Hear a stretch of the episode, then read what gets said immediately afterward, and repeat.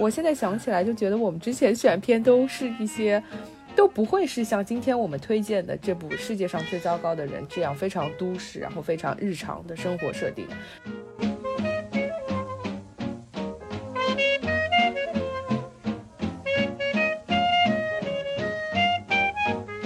像女主一样的话，比较坚定的话，你会觉得，你不会觉得它是个双选题，它肯定是个多选题，甚至有时候可以摆烂不选。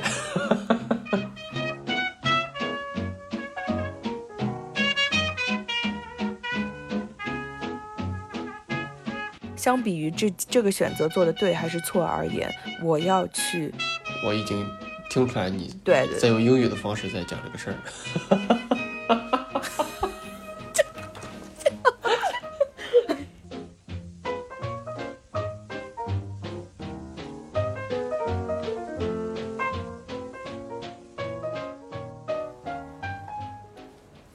Hello，听众朋友们，大家好，欢迎来到第十六期的离散边界 Royal with Cheese，我是阿金。我是阿木，今天我们给大家带来的一部影片，名字叫做《这呃世界上最糟糕的人》。然后这部片子其实呃之前还挺火的，然后还拿了还蛮多奖的，也没那么多，也没有那么多。是拿了那个戛纳的最佳女主。然后这是一部我跟阿木也其实是特别是我还蛮喜欢的一部影片，因为这是一部跟我个人以及是我相信跟大多数的女生听众们的生活都会还蛮接近的一部影片，所以我们觉得嗯就是还蛮值得聊一下的，虽然已经不在这个热度的时间上面了。嗯，呃，阿木推荐我看的时候，他我我觉得你应该是知道，就是这部片子我会看得很尽兴。啊，那肯定 就不用看完就知道，为为什么你是看到哪里觉得 就是会很贴近你这个贴近你的这个生活习惯吧，讲都市的故事的电影。然后，嗯呃，因为之前我能看出你对比较乡村或者比较非都市的一些类型 不是特别熟悉，嗯就是对于那些细节可能不太熟悉哈。但是这种啊，这个电影它可嗯能对你的那个跟你的生活是比较近的。我我觉得对，确实也是我们之前其实也推荐了蛮多呃很优秀的影视作品，呃，我上一期的讲荒诞的这个牛仔，以及在之前一些比如说战争片啊，或者是还有之前一部讲那个冷战的电影，我觉得都是非常优秀的影片。但是其实相比于这部世界上最糟糕的人来说，呃，可能也就是像你之前说的。呃，对整体的环境，呃，对整体影片发生的环境，或者是影片当中很多的细节不太熟悉，所以它对于我来说，呃，达到一定程度的共情的门槛略微高了那么一些，所以就会就没有这部电影看的这么尽兴。这这确实是是的，是这样子的。啊，这很正常嘛，每个人都有自己的那个嗯，跟自己生活相近的题材的话，就会比较容易靠近。但是、呃不要误会这个片子有多么的呃生活化哈。它虽然是生活化的设定，就是将当代生活的一个呃场景，但是它讲的内容其实没有那么生活化，就是它不是围绕着所谓吃喝拉撒或者柴米油盐酱醋茶这样的呃细节来拍的，它是跟女主的生活，她的对自己命运的这种选择息息相关的。电影其实讲的故事，我觉得不能算是个故事，它其实讲的就是女主她的生活，她从毕业之后到她最后，呃，婚姻以及呃恋爱整个过程吧。嗯，时间跨度还稍微长一点。嗯，我觉得他大概就讲了这个生活在挪威的女生，她大概应该算是二十到二十五六七八岁的一些生活，以及在穿插着一些非常有意思的配角的人生当中，他的一些具体的选择。这个片子嗯可能讲的是生活，但它是很非分的，就是它不是纯粹围绕着某一个比较相对固定的，或者说是怎么说，就是大众化的那种价值取向来介绍的，或者说是女主根本就不是以这样的价值取向来生活，她是一个比较非分的人，所以他和整个社会或者说整个呃比较大众的价值观的这种冲突，算是整整个片子的主题吧。或者说到最后，我觉得他没有应对这样冲突，他就这个冲突就对他来说，可能很多时候他就会选择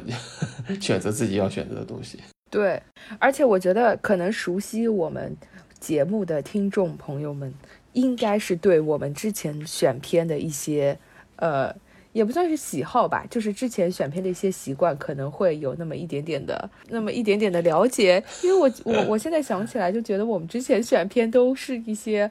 都不会是像今天我们推荐的这部《世界上最糟糕的人》这样非常都市，然后非常日常的生活设定的。就我记得，就就第二期录的那个讲男生女生。角色性别角色颠倒的那个，那个其实是还蛮，可能是设定可能还蛮现代的吧，但是它其实也是一个非常像你刚刚说的比较非分的一个影片，然后它也是一个很虚构的，所以其实你一开始跟我推荐就世界上最糟糕的人的时候，我有一点点小小惊讶吧，就没有想到你会给我推荐这部影片。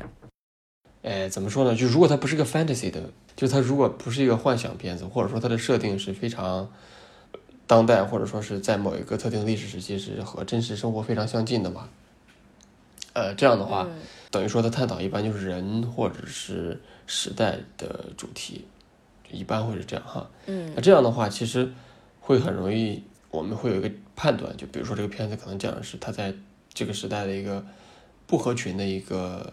呃抗争，或者说是他呃怎么从不合群变成合群，或者说是反正就是。要么是非分，要么是不非分的这种，呃，主题嘛。啊，当然我这样总结比较简单哈，就是这是，呃，我们呃心里会有一个这样的预设。但这个片子肯定是肯定是非分的，就是因为我们会我们会看到，呃，导演是挪威的嘛，然后他拍的这个肯定也是以挪威为背景，就看到所谓我们印象中。比较开放的一个国家或者地区，就是在很多议题上或者很多社会价值上比较开放的一个地区，他们也会存在，呃，就是世界各地都会有的这种比较保守的一些观念，比如说结婚生子啊，男女之间的差异啊，或者说是嗯，工作上遇到的一些性别的问题啊，以及文艺作品的这种引起的这种争议啊什么的。呃，片子在讲这些问题的时候，等于说是给我们的一个总结一样，就是我们最近能听到的很多所谓当下比较流行的议题，它几乎全讲了个遍。就是它不只是一个女女性主义的片子，它可能打的标签是一个女性主义的这个标签，但是你看电影的时候，你会觉得它讲的不只是女性主义。对对对对，嗯，对，非分的讲了很多非分的。就是很多问题，它其实有有的，比如说比较简单的，像环境这些，它一笔带过。但是，嗯，可能稍微辩论的余地比较大的一些议题，它还是给了非常大的空间去表现的。对，我我记得，其实就像你说的，回到电影它本身的一些细节上面来说，像你刚刚说的很非分的一些呃价值观，比如说他讲了，就我们刚刚说的，像那个。嗯，环境保护环境啊，然后他确实也讲到了一些女性的呃话题，比如说呃像月经羞耻啊，或者是最近很火的 man explaining 这个呃这个概念。嗯，你觉得你能想出的这个例子是什么？因为我觉得他还讨论，他还在电影里面其实不仅只讨论一个，他他好像还讨论的挺多的。最明显的就是那个她丈夫在。呃，电视台和那些主持人们的辩论吧，算吵架还是辩论？嗯，可能我不懂这个，我们不懂挪威语，就算吵架。嗯 嗯，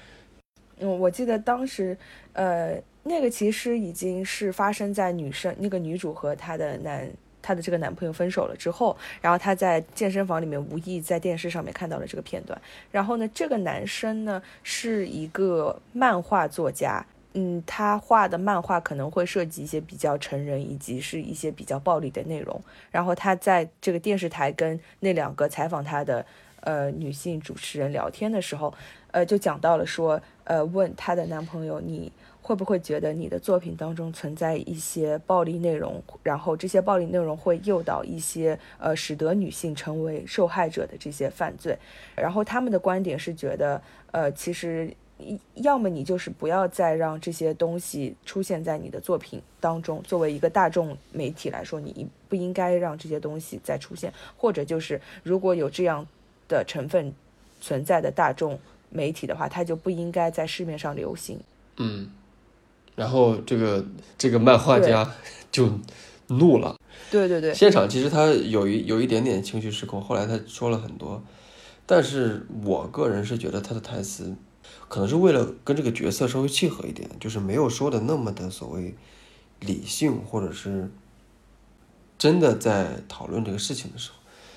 因为双方他们在吵呃吵这个事儿的时候，其实都是呃坚定的站在自己的立场上，然后他们没有。怎么说？就是要么就是像那个主持人说的，你就不要画了，你不应该画这样的东西。然后这个男的就在说：“关你什么事？我就愿意画。”就是这样的态度一样。嗯，当然，嗯嗯，但是其实我们看的时候会有一种反应，就是其实这个是不值得这样认真的去钻这个牛角尖嘛。嗯，如果摊开来说的话，就是所谓文艺作品有什么好或者不好的影响。嗯，这个问题肯定一直是存在的，它不只是现在，以前肯定也存在。对，包括电从电影，我们聊我们熟悉的领域，就是电影的话，有分级制度，然后其实这个制度里也我们也能看出这个这个逻辑是什么，就是你可以不看的。对，如果你碰到你不喜欢的主题或者不喜欢的内容的话，你不看就可以了。特别是像电影或者是漫画，甚至是小说这样的这种。其实跟商业是挂钩的，消费者用钱投票嘛，你不不看就可以了，有人愿意看就可以。它只是个商品。对，就之前那个谁不也有这样的争论吗？那个昆汀，嗯，他的电影一般比较暴力，就是可能血腥的这种镜头比较多。其实不止他，包括那个谁，诺兰的蝙蝠侠的，那上映的时候还真的发生了这样的这种极端的暴力事件嘛？嗯。当然，这个暴力事件为什么会发生？我觉得可能可能跟他们当地的那种什么，呃，控枪啊，或者是安保啊，这种也是有问有关的。对我，我也觉得，就这个是很奇怪的事情。就像你刚刚说的，这只是一个，这这是一个，是一个跟商业挂钩的一个东西。那其实它就是个商品嘛，你完全是可以选择你要买还是不要买。我也不是说这是一个义务制教育的教材，然后大家都会逼着你把这个东西看完，所以。这件事情，如果说最近不是出了个这事儿，哦，最近紧跟时事哈，啊，不好意思，你继续。嗯，紧跟时事，你这太好笑，所以这就是我们节目的一个特色，紧跟一些跟电影并不相关的时事，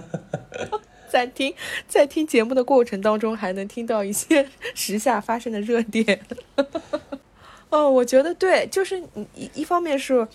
呃，就像你刚刚说的，呃，大家是有选择权的，然后这个选择权体现在就是，特别是当呃，特别是呃，我们讨论的是一个商品一样的东西，你是可以有选择去看还是不看。但是如果你从源头上面就说这个东西不应该存在，那这件事情就很扯了。而且，对啊，就像你刚刚说的，就是像《Batman》上上映的时候会出现一些暴力事件，然后大家开始说这是因为电影的缘故，这也是一种很偷懒的行为。就是，嗯，它这种暴力事件的发生的背后，肯定有更多、更深层以及更深刻的社会原因，或者是其他原因嘛？那把它归结在一个影视作品上面就很奇怪。而且，其为什么我觉得这个片段让我产生极大共鸣的原因之一，呃，非常重要的原因之一是，某种程度上面，我觉得他好像又谈到了一个我们不应该在一个二元的框架里面做选择的一个话题，就是，嗯嗯，就好像市场上除了这个漫画，你就看不了别的漫画一样。对，就是他，他，他把我们放在了一个二元对立的一个叙事结构里面，所以就很奇怪。然后就就好像是说，呃，我们之前有次在聊日本的影片的时候也提到过，就是呃，用现在的视角来去评判之前的文艺作品不公平。然后这个不公平的原因是在于，呃，之前的这个作品的存在是存在在一个更大的。文化以及时间跨度的一个呃基础上面的嘛。所以，当我们处在这个现在的这个时间节点来去评判之前这个处在更广阔的时间维度上面的这个作品的时候，就是不太公平，因为这样就把他整个的作品的意义变得狭隘了嘛。嗯。所以，就我觉得放在这个影片上面也是啊，就是他，嗯，这个男主的这部作品，其实我们在他们吵架的内容当中也多少听得出来，就是他的作品其实并没有真的是深刻的、直接的伤害到了一些女性，而是他们担心这样的作品的含义可能会，嗯，引发一些，呃，社会。嗯，呃，伤害，但并不说是有直接伤害啊。嗯，所以这是这是这他们只是在谈论这种可能性嘛？那在这个角度上面，就说那这个就不应该存在，或者这个应该存在，这就这就很奇怪，因为他他大家都忘记了，就我们刚刚一直在强调的，你还是有选择去看或者去不看的嘛。我觉得我们很多时候其实也处在这样的情形当中，就好像我们之前也聊到过，就是大家有些时候会。很轻易的去站一个立场，就站在一个对或者一个站在一个不对的立场上面，但是可能没有看到在这个不对或者对之外有其他更多的可能性，以及会有其他更多的变量等等。然后这就好像是，嗯，如果拿一个比方来说的话，就好像是在这样的一个叙事框架里面，就一个苹果，然后它是苹果，然后如果出现了一个土豆的话。那这个土豆在这样的叙事框架里面，它的名字会变成非苹果。当它变成非苹果的时候，它作为土豆存在的正当性就没有了。但事实上，它就是个土豆啊！就是为什么不能让土豆存在呢？就很奇怪。就把所有的事情都套上了一个存在不存在是呃对或者不对这样很狭隘的框架的时候，其实是把很多东西都限制。到了一个很狭隘的角度里面，然后会让我们看不到，就是很多东西是有选择的，以及很多东西，它是在一个更广的时间维度，或者是在一个更广的空间维度上面，它会有其他不同的含义。这不跟你之前我记得你有上过那个什么 cancel culture 的那个课还是什么，讲的是一个东西吗？我我记起来的那门课，它讲的是就是现在的。呃，互联网逻辑对于大家的思维习惯的一个影响，就比如说，你很多时候你到了一个页面，然后那个页面弹出来一个东西，就说确认，你要么点确认，你要么点取消，对啊，但是我既不想确认，我也既不想取消呢，就他没有给我第三个选项以及第四个选项，这有些时候是很抓狂的，所以，啊，原来原来 cancel 从这儿来的呀，我都没有明白。这个可能扯远了。还有，当时我们还讲到了，比如说，呃，你一个软件上面会写好，就是那些程呃那些程序会和代码会规定你是如何和这个程序来交互的，然后你是如何和别人来进行交流以及沟通的等等。然后这些都已经相当于呃计算好了一一一条条路径嘛，然后你就跟着它的说明，你就这么走就行了。但其实是这是非常。限制个人自由以及个人创造力的。我们所聊到的所有的对象都是可消费的，它不是一个所谓的教育方向，或者说是你在学校受的那种价值观的这种取向。这个可能我们真的聊你能不能存在，或者说应不应该实施，是真的有现实意义的。就是因为这个东西是可能是个集体的决策，或者说是智慧的一个结晶。它跟商品不一样但是我们目前遇到的大部分的这种极端化的这种 cancel，或者说是呃完全的全心全意的支持它存在的这种意义的东西，它大部分都是和消费是有关系的。然后这一点跟那个整个女主的选择也是有关系的，因为女主其实这个电影中她在生活中遇到的很多困境，其实嗯类似于二元对立，就比如说她要不要继续自己的。专业要不要呃和这个男的结婚？呃，要不要生孩子？嗯，但其实你放开的话，这些所有的选择都不是二元对立的。他可能在，可能如果我说的稍微保守一点，就是可能在每个人当下的那一时刻，你可能接受的讯息没有那么多，你可能会误以为自己是一个只能二选一。但你往后退一步，或者说更像女主一样的话，比较坚定的话，你会觉得你不会觉得它是个双选题，它肯定是个多选题，甚至有时候可以摆烂不选。你你挺行啊，你。我 只是只是说，如果极极端情况啊。而且我觉得还有一种情况，就是很多时候身边的场景会把你推到一个，好像你必须得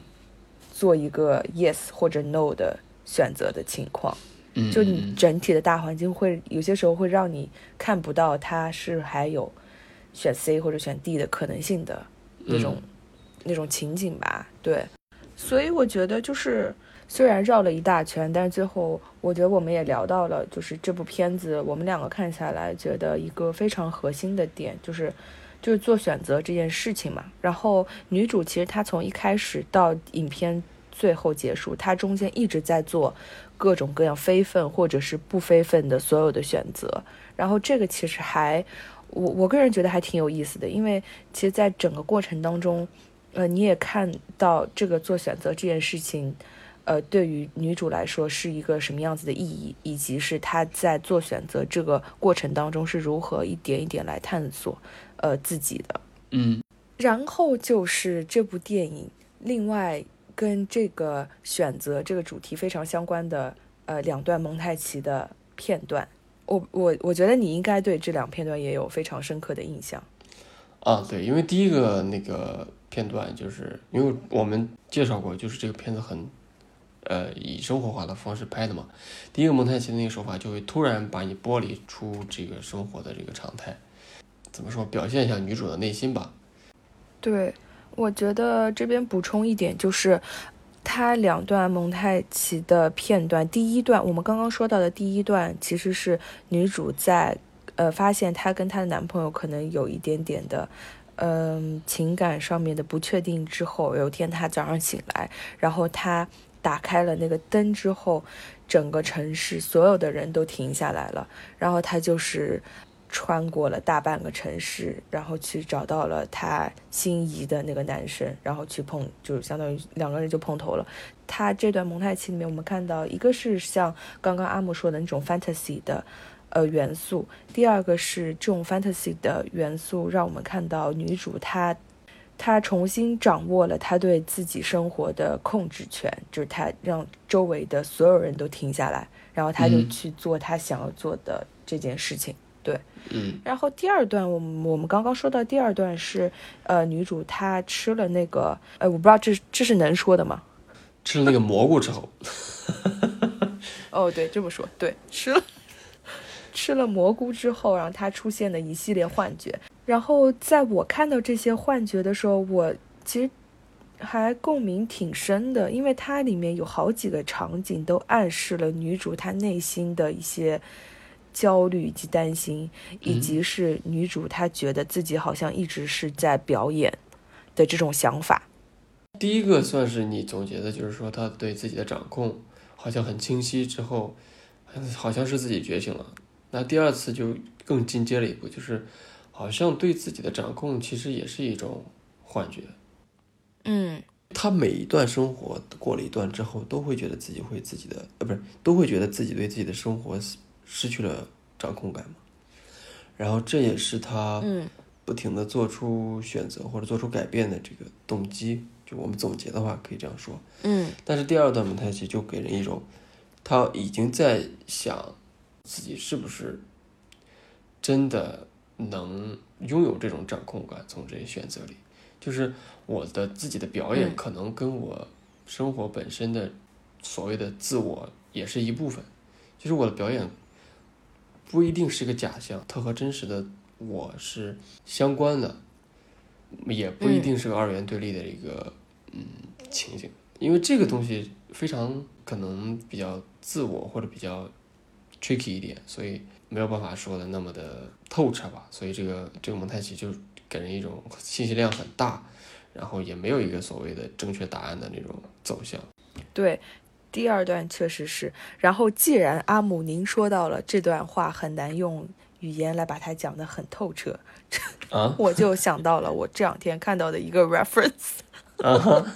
天呐，这个串场，这个串场也串的太顺滑了吧！就是这个女生，她在生活的进程当中，可能每隔一段时间都觉得她自己逐渐的失去了她对生活的掌控，然后她通过她再次去做一个呃非分或者是不非分的选择，来重新获得这种她对她自己生活的主权。这个其实让我想到了，嗯，一个存在主义观点吧，就是这是来自于萨特的一个呃主张，就是他觉得，嗯。Existence precedes essence，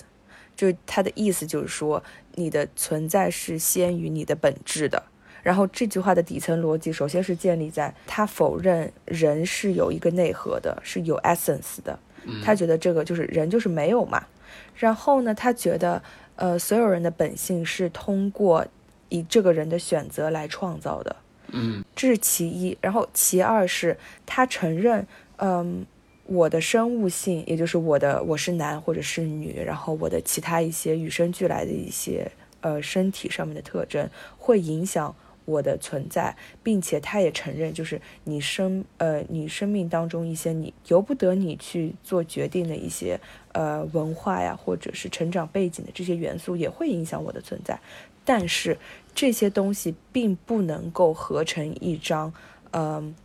关乎我未来的一个非常完整的蓝图，就这些确实是影响元素，但是以至于说我未来要成为怎么样的人，或者是我现在是一个怎么样的人，这些东西应该是完全有取决于我的主动选择的。嗯，然后这样的选择也包含了，呃，不仅仅是包含了说行动上面是我是如何去做的，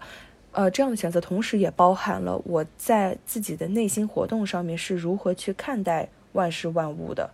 相当于是我由内而外的所有的选择，才能够决定我自己是一个什么样子的人。嗯，不仅仅是你你简简单的去做选择，其实它还包含了一种创造的含义在里面。他想说的选择是你去创造一个新的东西，而不是去。呃，遵循一些古老的权威让你去做的一些事情，你要去行事嘛？你去自己就是去自由的创造。然后我觉得这也是电影里面女主她一直在做的事情，就好像一开始她是非常优秀的医学院的学生，但是她最后去，她最后辍学了。辍学的这个行为其实没有辍学，人家只是 换了个专业。OK，不好意思，对不起，他换了一个专业，所以。呃，他换专业的这件事情，其实你从一个正常的传统的角度上面来说，都可能是一个挺不合理的吧。因为你成绩又很好，然后也不是说你很讨厌这个专业，成为一个医生是一个大众都会很认可的工作以及前途。但是女主就是这么选择了，嗯，就好像这也是女主她自己在创造她自己的选择一样。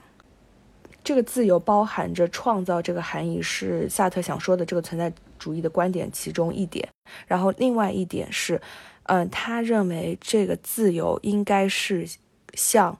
善良啊，或者一些这种美好的、具有普世价值的品质一样的东西。也就是说，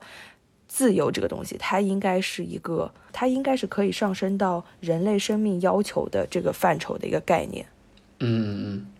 也就是说，就好像我很多时候我做一些事情，然后我可能我自己的底层逻辑会问自己一句：那我做这件事情是否足够善良？我是否有关心以及关爱到别人？然后其实这个问题它暗含了就是善良是我对我自己的基本要求。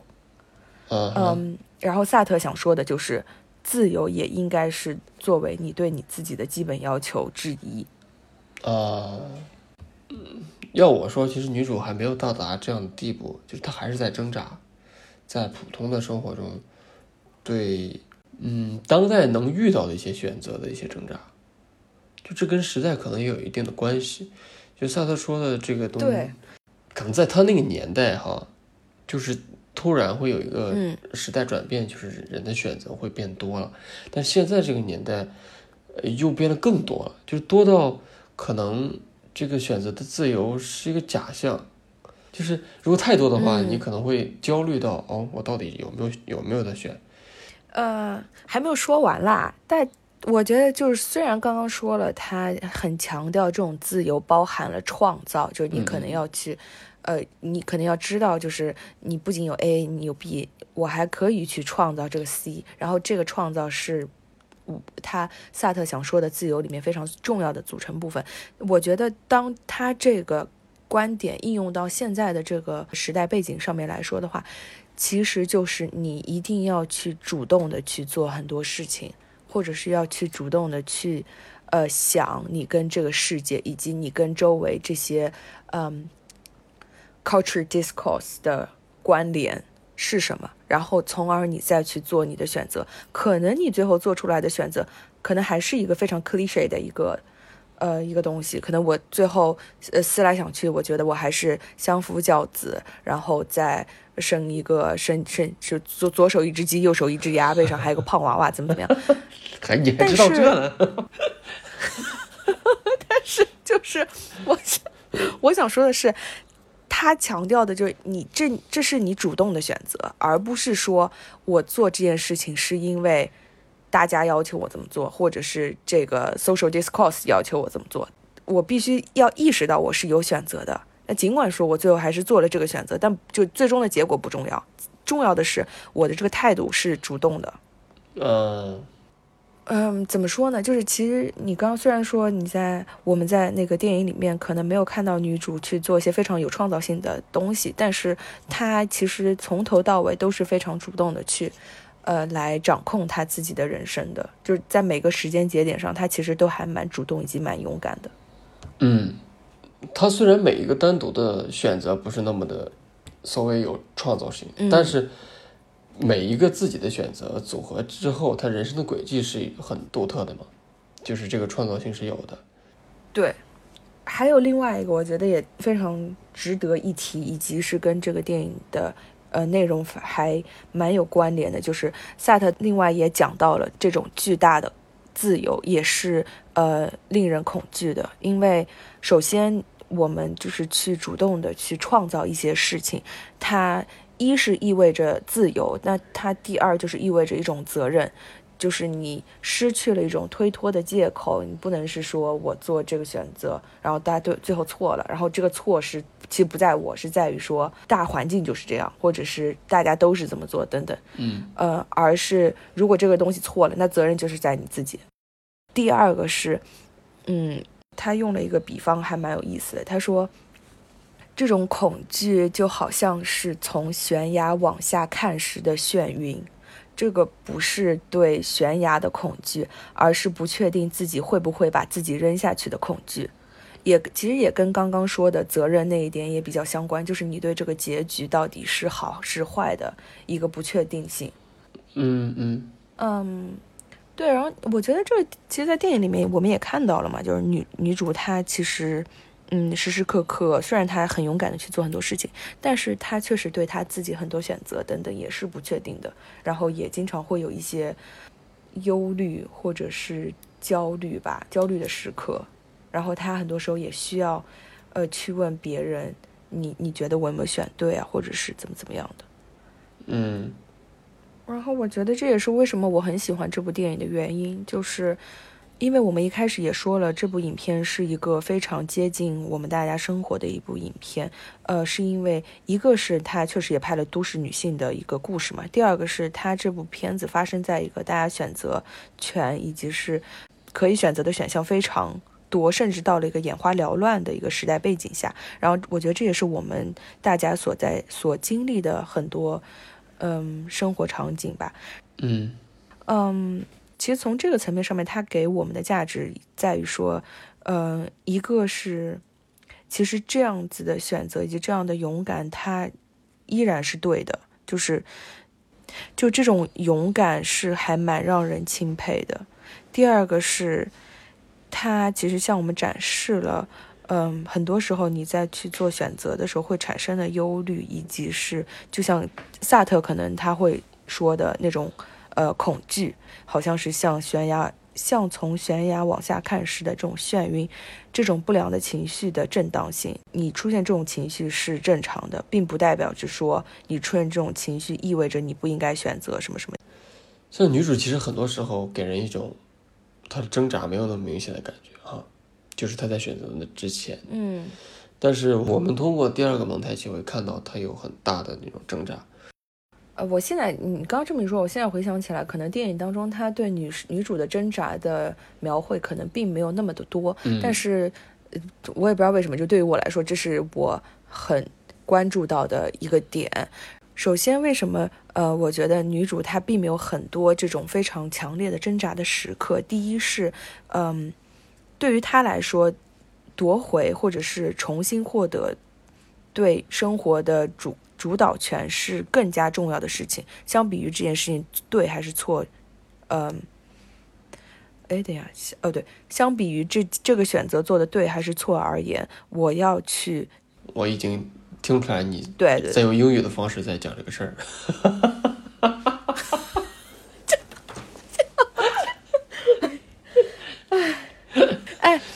插播一句题外话，就是前天我跟我一个朋友聊天，聊到了就是，嗯、双语者或者是多语言人，其实很多时候这是一个非常好的思维训练嘛，等等。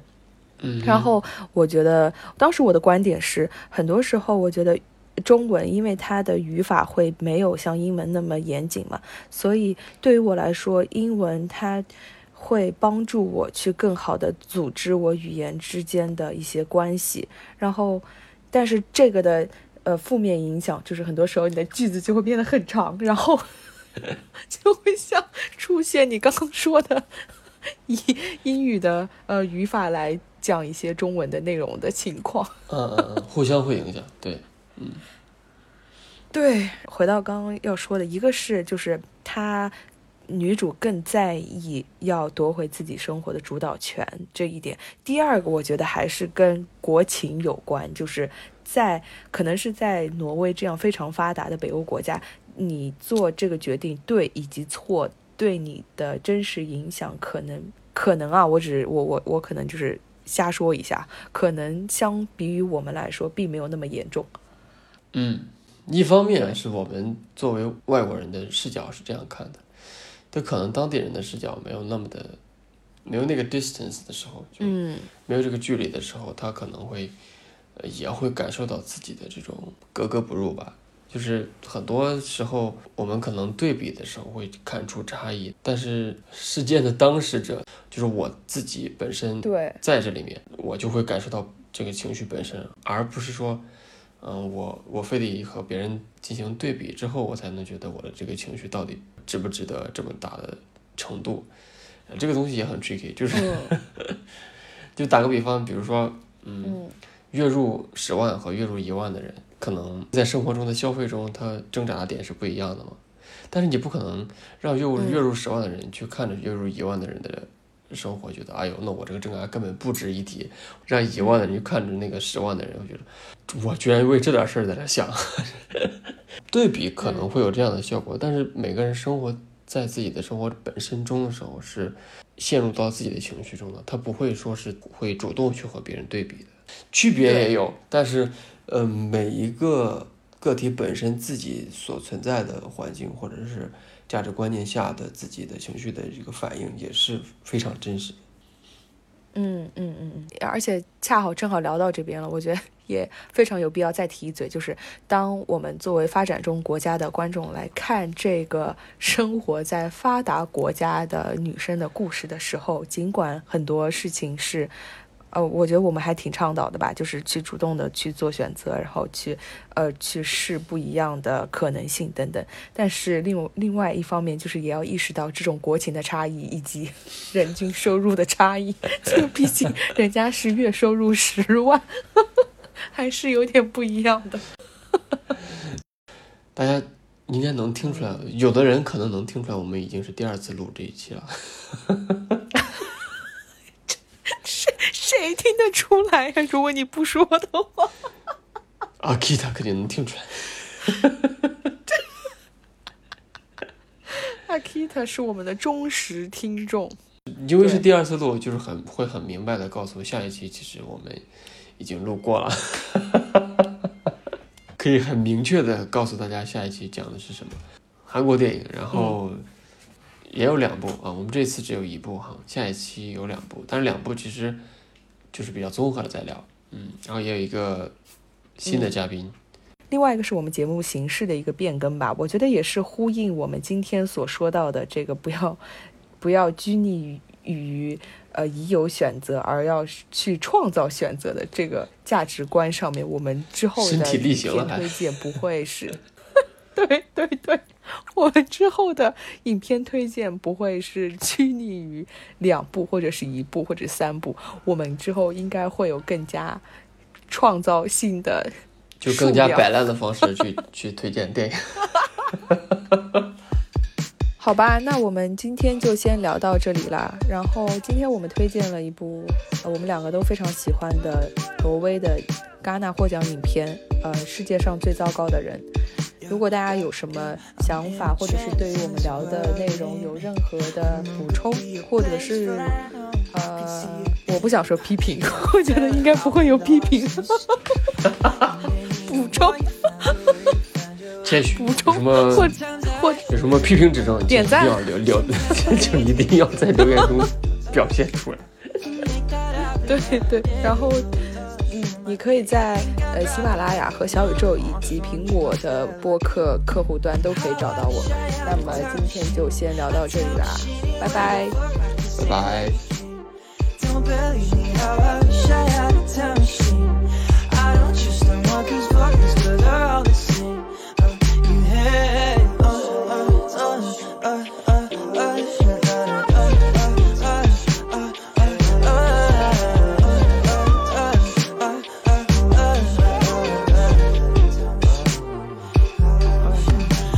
Dropped the ball. She sets a fire to our friendship. There's fun and in it all. Okay, it's loving